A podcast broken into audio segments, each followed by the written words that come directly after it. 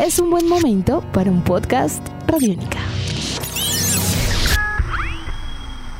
Podcast Radiónica.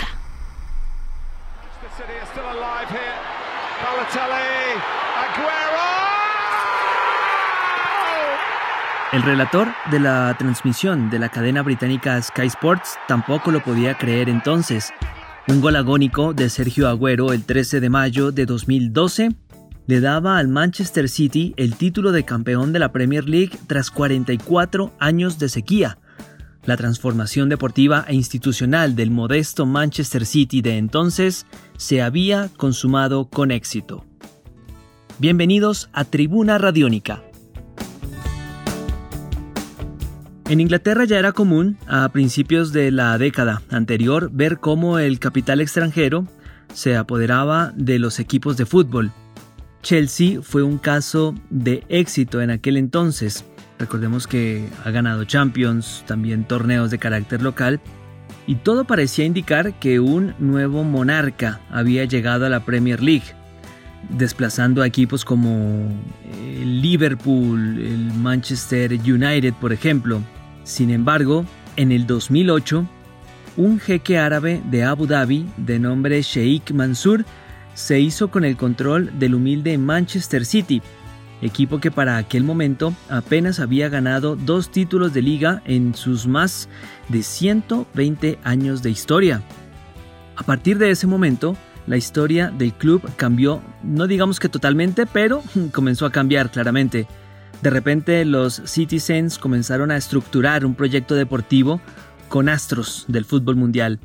Rápidamente nombres como Robinho, Colo Touré, Carlos Tevez y Mario Balotelli, entre otros, comenzaron a llegar a Manchester para desafiar la hegemonía futbolera que el United, su rival de patio, imponía no solamente en la ciudad, sino también en la historia inglesa del balompié.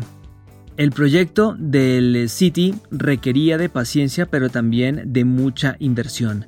Casi 500 millones de euros en traer jugadores, por ejemplo. Rompieron el mercado los directivos de este equipo y se constituyeron en los nuevos ricos del vecindario.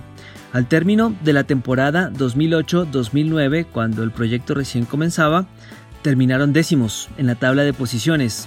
Nada significativo, ya en la siguiente temporada, es decir, 2009-2010, fueron quintos y lograron acceder a la Europa League, a la renovada Europa League.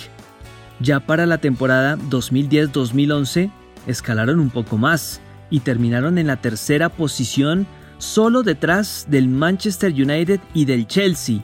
Ojo, los Citizens ya golpeaban a la puerta de la Premier League y pedían, por no decir que exigían, un espacio en la mesa de la grandeza para ellos también. De todas maneras, lo que fue la temporada 2010-2011 no se fueron en blanco. Ganaron la FA Cup en un hito histórico para el club, algo que no lograban desde 1969. Sin embargo, ganar la Premier League era el siguiente objetivo.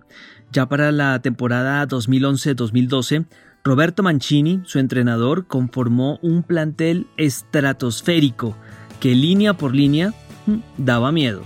Sergio Agüero dejó el Atlético de Madrid y llegó a Manchester.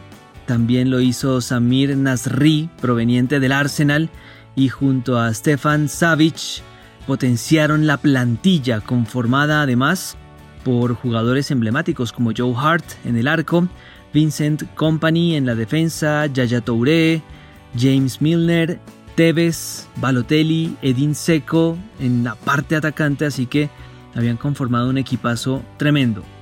La campaña, que coronó al City como campeón de la Premier League, dejó números interesantísimos. De 38 partidos jugados, ganó 28. Su rival de patio, el United, dio la pelea hasta el final.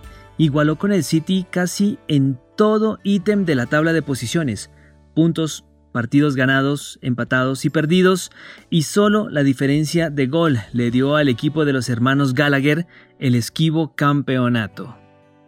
A partir de ese momento, 13 de mayo de 2012, y lejos de cerrarse el ciclo, se consolidó.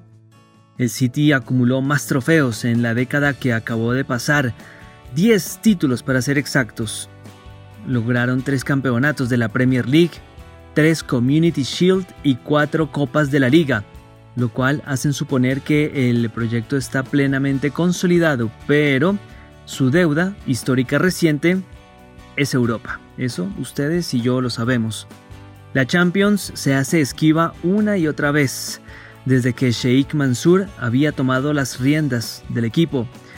La orejona, por lo visto, se resiste a posar en las vitrinas de la lujosa y flamante ciudad deportiva del equipo celeste. Edición de este podcast a cargo de Juan Pablo Pérez.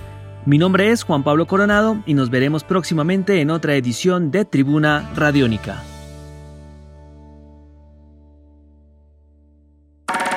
Nuestros podcasts están en radionica.rocks, en iTunes, en RTVC Play y en nuestra app Radionica para Android y iPhone. Podcast Radionica.